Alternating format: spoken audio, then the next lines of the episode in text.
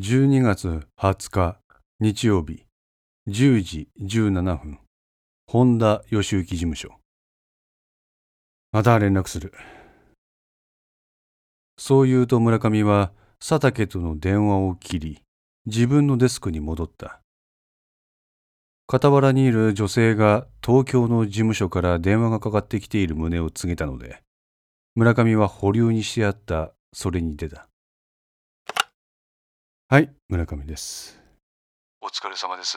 村上さん、テレビ見ましたよ。あええ先生からさっき電話があって、地元で起きた事件なので大変心配してるようでした。村上さんに対応を任せるって言ってましたよ。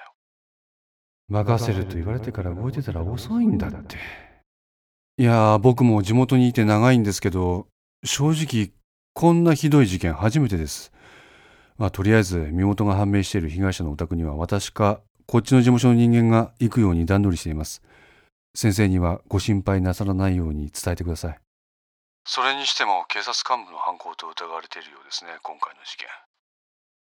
村上の頭に意識の顔が浮かんだええそのようですねまあ、こっちの方じゃ警察庁がピリピリしてますよ。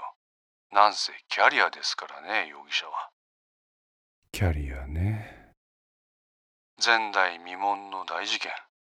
一体警察は何やってんだか。確かに犯人は未だ行方知らず。村上さんも注意してくださいよ。電話の内容はどうでもいいものだった。ただ、この電話で世間が容疑者イコール犯人として扱われている現実を知った。まだ意識は容疑者である。犯人は意識であると決まったわけではないのに、世の中がそう動いている。情報の電波の速さと何の疑いも持たず決めつけで行動する人間の怖さを村上は感じ取っていた。村上さん、聞いてます？上の空だった村上は野田と話していたことを思い出した。村上さん、先生は14時25分、羽田発の飛行機でそちらに向かいます。15時小松空港到着の予定に変更はありませんので、車の手配をよろしくお願いしますよ。あ、あ、はい。どうしたんですか、村上さん。なんか変ですよ。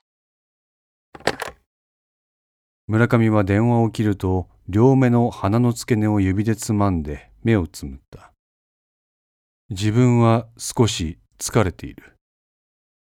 今日の段取りを部下に指示すると村上は事務所を後にした。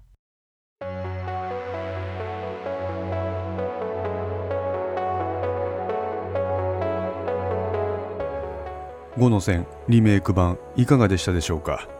このお話は毎週木曜日に1話ずつ更新できるよう鋭意作成中です。ご意見やご感想がありましたら Twitter やウェブサイトのコメント欄お問い合わせお便りコーナーからお寄せください。皆様の声は私にとって非常に励みになりますのでぜひともよろしくお願いいたします。お寄せいただいた声には実質ですが何かしらの返信をさせていただきます。